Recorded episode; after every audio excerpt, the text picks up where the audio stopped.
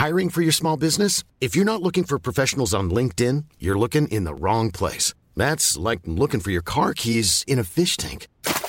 LinkedIn helps you hire professionals you can't find anywhere else, even those who aren't actively searching for a new job but might be open to the perfect role. In a given month, over 70% of LinkedIn users don't even visit other leading job sites. So start looking in the right place. With LinkedIn, you can hire professionals like a professional. Post your free job on linkedin.com slash people today. Lo cuento. Tu dosis diaria de noticias. Excelente ombliguito de semana tengan todos y todas. Bienvenidos a su dosis diaria de noticias con Te lo cuento. Soy Laura Gudiño y les pido que me acompañen a darle la vuelta al mundo. Empezamos con Ucrania. Sin ganas de seguir. En las ciudades ucranianas de Chernigov y Gerson están a nada de quedarse sin suministros, mientras que Biden sigue con el rollo de las sanciones. Poco o nada es lo mismo. El asedio ruso a las ciudades ucranianas no para y está a nada de dejar algunas sin recursos para sobrevivir a la invasión. Según las autoridades locales de Chernigov, al norte del país, y de Gerson, que está al sur, están a nada de quedarse sin alimentos ni medicinas. Vyacheslav Kaus, que es el jefe de la administración regional, advirtió que no hay luz eléctrica ni suministro de agua, y mucho menos comunicaciones, por lo que una crisis humanitaria estaría a la vuelta de la esquina. Y es que la estrategia del Kremlin es clara, sitiar estos lugares para ahorcarlos hasta que flaqueen. Sigue el jueguito de las sanciones. Al parecer, Joe Biden sigue pensando que con sanciones económicas podrá frenar el avance militar de Moscú hacia Kiev. Y es que el presidente estadounidense tiene planeado anunciar nuevos castigos a Rusia desde Bruselas, donde tendrá una reunión con la OTAN e integrantes de la Unión Europea para convencerlos de que le metan más presión a Putin. Claro está que las sanciones hasta ahora le hacen a Vladimir cosquillitas nada más. Por esto, Volodymyr Zelensky avisó que los rusos apenas comienzan su travesía, ya que ven en Ucrania la puerta de entrada a Europa. ¿Quién va perdiendo? Pues todos, o sea, la gente que si bien les va puede huir del país para salvar su vida y la de sus seres queridos. Y es que la crisis de personas refugiadas por la guerra va en aumento. Según el alto comisionado de las Naciones Unidas para los Refugiados, van 3.48 millones de refugiados, de los cuales la mayoría son mujeres, menores y personas mayores. Tiemble el fiscal. La Suprema Corte votará un proyecto que plantea darle la razón a Alejandra Cuevas y su madre, Laura Morán, acusadas por la muerte del hermano de Alejandro Hertz, Federico. Seguramente a Alejandro Hertz Manero le salieron canas verdes y le tuvieron que dar un antiácido gracias al coraje que pasó después de enterarse que la Suprema Corte de Justicia de la Nación planea votar una propuesta que plantea sacar de la cárcel a Alejandra Cuevas y cancelar la orden de aprehensión en contra de su madre, Laura Morán, ambas como como recordarás, han sido objeto de acusaciones por parte de Hertz, quien asegura que por su culpa y por no cuidar bien a su hermano Federico, este empeoró de salud y perdió la vida. Fue el ministro Alfredo Gutiérrez Ortiz Mena quien puso en la mesa cancelar todo el relajo del fiscal y amparar a ambas. A Morán le darían un amparo para frenar la orden de aprehensión girada en su contra, mientras que a Cuevas, que lleva un año detenida, le otorgarían la libertad inmediata y absoluta si es que los ministros a favor del proyecto el lunes. Lo cierto es que las dos llevan tiempo alzando la voz para decir que el fiscal está usando su poder para refundirlas en la cárcel que porfa le bajen.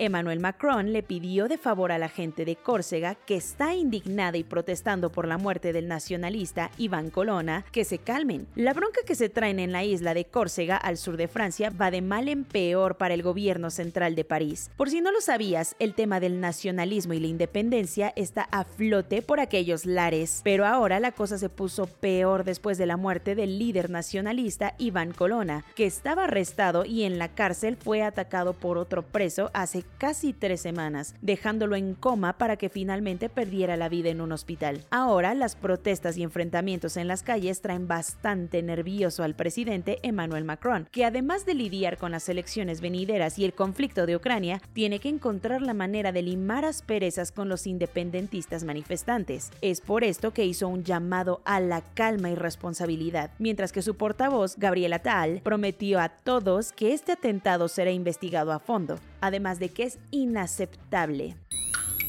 Cuentos cortos. A modo de echarle limón a la herida de la oposición, AMLO puso la cereza del pastel en el marco de la inauguración del aeropuerto Felipe Ángeles, firmando un decreto que declara al lago de Texcoco como área natural protegida. Como recordarás, ahí yacen los restos de lo que algún día aspiró a ser el difunto nuevo aeropuerto internacional de la Ciudad de México. En conferencia explicó que se está haciendo un parque ecológico que tiene como objetivo recuperar el lago. ¿De cuánto terreno estamos hablando más o menos? Bueno, unas 14.000 hectáreas, ubicadas en Texcoco, Atenco, Chimalhuacán, Ecatepec, Nezahualcóyotl y todas estas en el Estado de México.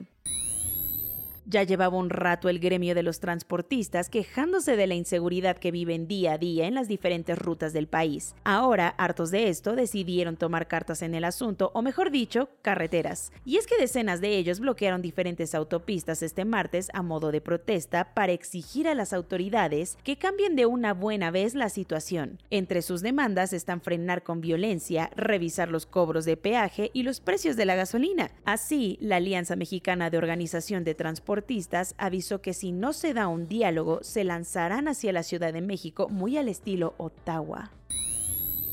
El Kremlin anda con un ojo en bombardear Kiev y el otro en tapizar de sentencias al opositor encarcelado Alexei Navalny. Y es que ahora lo sentenciaron a nueve años de prisión en un penal de máxima seguridad después de declararlo culpable por los delitos de fraude a gran escala y desacato. De por sí ya estaba tras las rejas cumpliendo una condena de dos años y medio por cargos que, según él, el régimen de Putin le puso por motivos políticos. Al final se declaró inocente de todo lo que se le acusa, aunque de poco le sirve en estos momentos. La desesperación y la tragedia inundaron la ciudad de Beersheba, al sur de Israel, después de que un sujeto atentó contra varias personas en un centro comercial. Desafortunadamente, cuatro personas perdieron la vida y otras dos están heridas. El atacante que fue abatido a tiros por la policía local era un hombre de origen árabe israelí, que anteriormente había estado arrestado por estar afiliado a ISIS. La escena que dejó el atacante fue bastante trágica, ya que atropelló a algunas personas con su auto para después bajarse y acuchillar a las que pudo. Pero ¿qué pasa con la gente? Buscaron, pero no encontraron señales de vida. Los equipos rescatistas encargados de buscar supervivientes entre las ramas y los restos del avión que se desplomó el lunes en una zona montañosa al sureste de China avisaron que por más esfuerzos que hicieron, no dieron con nadie que sobreviviera. Y vaya que le echaron ganas, ya que fueron 2.000 trabajadores los que se vieron las caras con la lluvia y el lodo para cumplir con su objetivo, aunque al final se llevaron una gran decepción. Como te contamos, tristemente en aquel vuelo, MU 5735 de China Eastern iban a bordo 132 personas. Quien se sigue portando como un bebote al que le tienen que andar castigando por mala conducta es Kanye West, que acaba de ser vetado por los premios Grammy por la cruzada que se ha armado en contra de su ex esposa Kim Kardashian y su actual romance con el comediante Pete Davidson. Así lo confirmó su representante a People y Variety. La gota que derramó el vaso fue, aparentemente, el comentario racista que el rapero hizo en contra del comediante estadounidense Trevor Noah, mismo que ocasionó que le cerraran su cuenta de Instagram por una semana. Una lástima para él, ya que tiene cinco nominaciones en estos galardones. Soy Laura Gudiño y esa fue su dosis diaria de noticias de este bello miércoles 23 de marzo. Que tengan un excelente día. Los invito a que nos sigan en nuestras redes sociales de TikTok e Instagram con el nombre de su podcast informativo favorito. Te lo cuento.